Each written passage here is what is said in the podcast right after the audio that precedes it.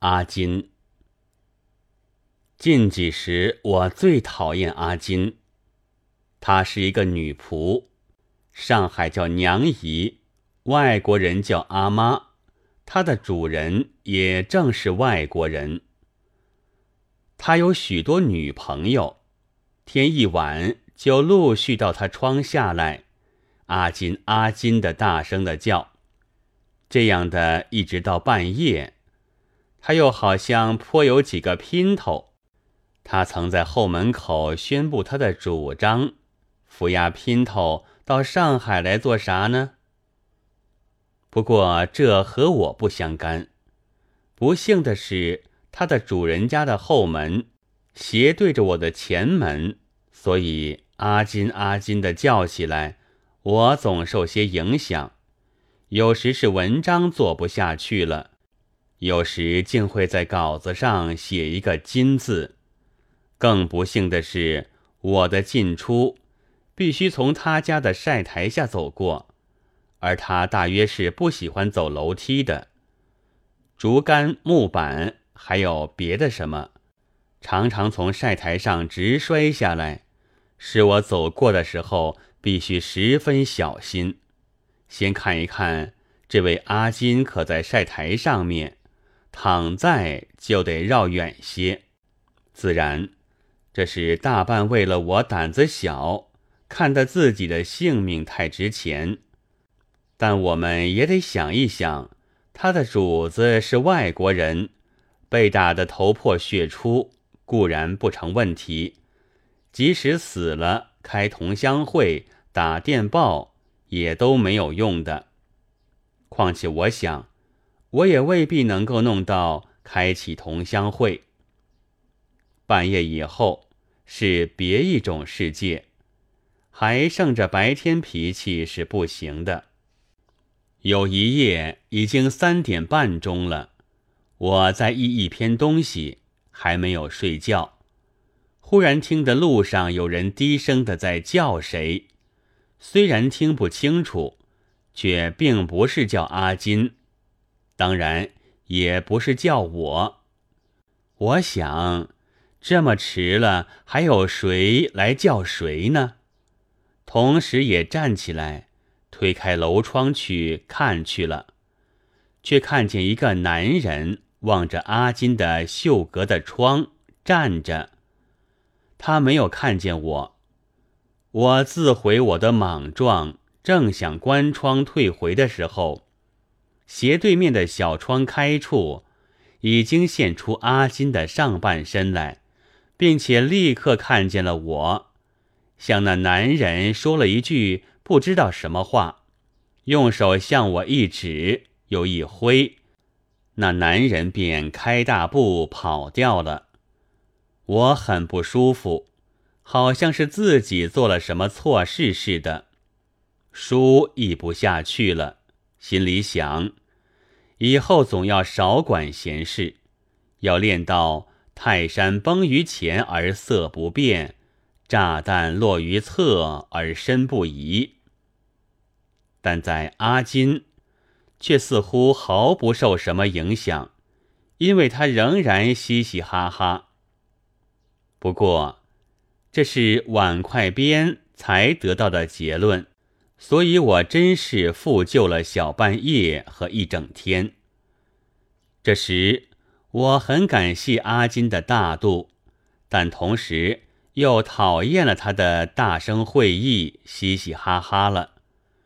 自有阿金以来，四围的空气也变得扰动了。他就有这么大的力量，这种扰动，我的警告是毫无效验的。他们连看也不对我看一看。有一回，邻近的洋人说了几句洋话，他们也不理。但那洋人就奔出来了，用脚向个人乱踢，他们这才逃散，会议也收了场。这踢的效力大约保存了五六页。此后是照常的嚷嚷。而且扰动又扩张了开去。阿金和马路对面一家纸烟店里的老女人开始奋斗了，还有男人相帮。他的声音原是响亮的，这回就更加响亮。我觉得一定可以使二十间门面以外的人们听见。不一会儿，就聚集了一大批人。论战的将近结束的时候，当然要提到偷汉之类。那老女人的话我没有听清楚。阿金的答复是：“你这老叉儿没有人要，我可有人要啊。”这恐怕是实情。看客似乎大抵对他表同情。没有人要的老叉战败了。这时。夺来了一位杨巡捕，反背着两手看了一会儿，就来把看客们赶开。阿金赶紧迎上去，对他讲了一连串的洋话。杨巡捕注意的听完之后，微笑的说道：“我看你也不弱呀。”他并不去捉老叉，又反背着手，慢慢的夺过去了。这一场巷战就算这样的结束，但是人间事的纠纷又并不能解决的这么干脆。那老叉大约是也有一点势力的。第二天早晨，那离阿金家不远的，也是外国人家的西仔，忽然向阿金家逃来，后面追着三个彪形大汉。西仔的小衫已被撕破，大约他被他们诱出门外，又给人堵住后门，退不回去，所以只好逃到他爱人这里来了。爱人的肘腋之下，原是可以安身立命的。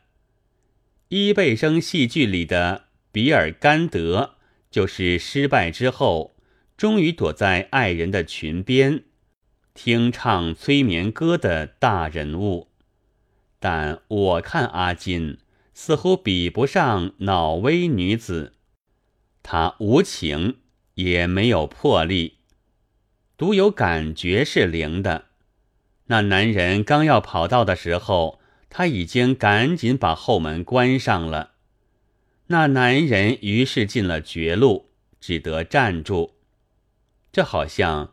也颇出于彪形大汉们的意料之外，显得有些踌躇，但终于一同举起拳头，两个是在他脊背和胸脯上，一共给了三拳，仿佛也并不怎么重；一个在他脸上打了一拳，却使他立刻红起来。这一场巷战很神速，又在早晨。所以观战者也不多，胜败两军各自走散，世界又从此暂时和平了。然而我仍然不放心，因为我曾经听人说过，所谓和平不过是两次战争之间的时日。但是过了几天，阿金就不再看见了。我猜想是被他自己的主人所回复，补了他的缺的是一个胖胖的，脸上很有些福相和志气的娘姨，已经二十多天还很安静，只叫了卖唱的两个穷人唱过一回七个隆咚锵的十八摸之类，那是他用自食其力的余弦享点清福。